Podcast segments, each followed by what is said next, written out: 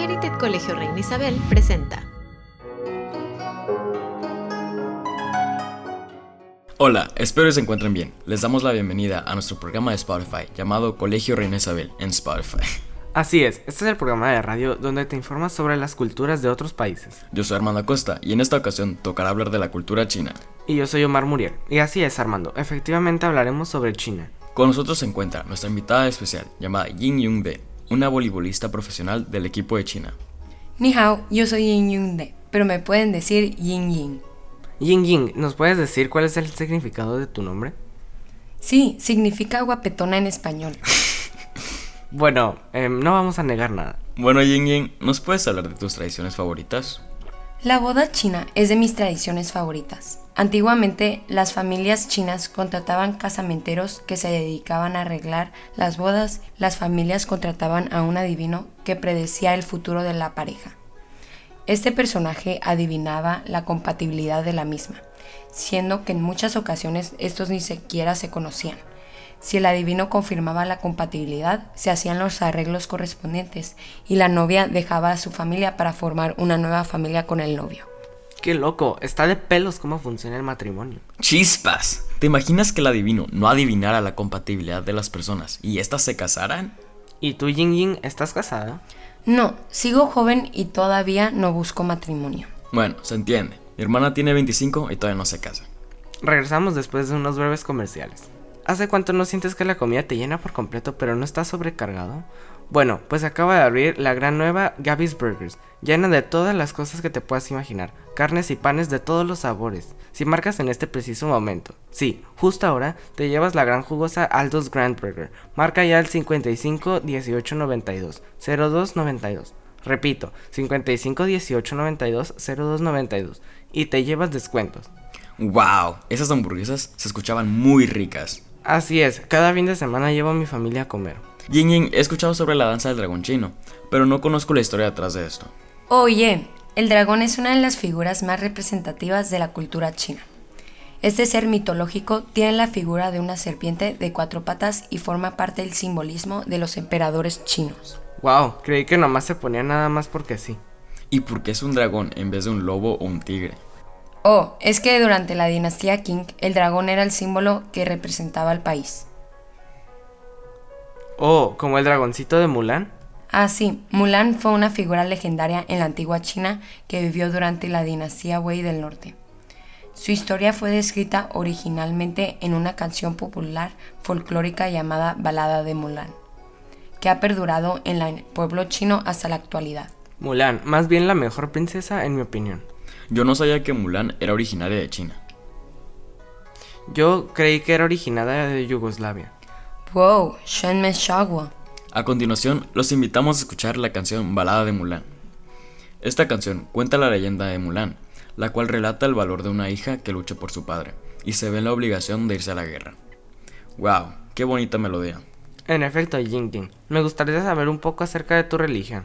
En China existen varias religiones. Está el taoísmo, el budismo, el confucianismo y el culto a los ancestros. Rayos, sí son muchos. ¿Nos los puedes explicar un poco? Claro, el taoísmo es la religión la cual practicaba el culto a, los, a la naturaleza y a los antepasados. La religión budista no cree en ningún tipo de dios. La religión confucianismo se conforma con la ética y la virtud para alcanzar una sociedad y gobiernos estable y por último, la religión del culto a los ancestros es la cual tú crees que al hablarle constantemente a estatuas de tus abuelos y bisabuelos puede traerte suerte. ¡Wow! El taoísmo me llamó muchísimo la atención. Sí, la religión del taoísmo es muy bonita. En lo personal me gusta mucho. Bueno, Ying, nunca nos dijiste cuál es tu religión. Yo soy budista, o sea, no creo en ningún tipo de Dios, solo creo en alcanzar la iluminación espiritual es decir, la paz y sabiduría infinita. Qué padre, en China tenemos muchas religiones muy importantes. ¿Estás cansado del pelo ceboso? ¿Estás cansado de que tu cabello esté lleno de grasa? Usa el Omar's Shampoo. Este champú te dejará el pelo suave y liso, aunque Omar's Shampoo está comprobado por científicos y hará que tu cabello quede hasta 5 veces mejor. Marca ya el 664-9082-2126. Repito, marca ya el 664-9082-2126. Ah, me acabo de acordar de un dato muy interesante, aunque poca gente lo sabe. La famosa salsa conocida como ketchup tiene su origen en China. Proviene de una salsa de pescado en escabeche llamada ketchup en este país. Chispas, eso sí que no lo sabía. Pensaba que la ketchup era originaria de Estados Unidos. Yo tampoco sabía eso, pero es muy interesante. Oye, Jingy, ahorita que nos acabas de decir algo de la salsa ketchup, pero ¿nos podrías contar algo más a fondo de la gastronomía china? Sí, yo justo iba a preguntar eso. Claro, la comida acá en China no es tan alta en calorías como los tacos, pizza ni las hamburguesas.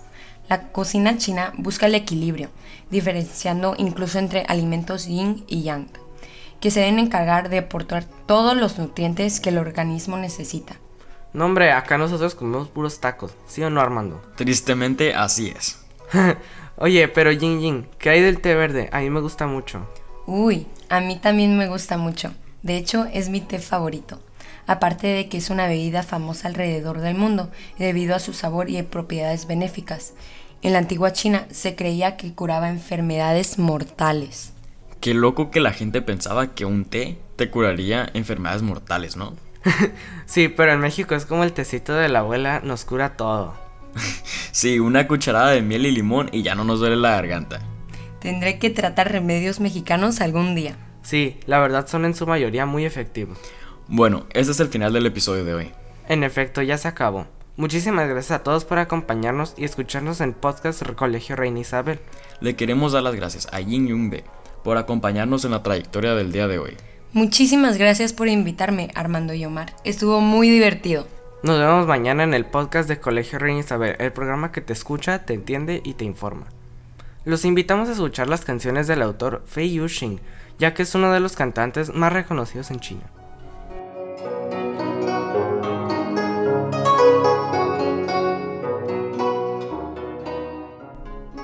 Si te gustó el contenido de este episodio o te gustaría compartir tu opinión con nosotros, escríbenos a podcast.cri.edu.mx.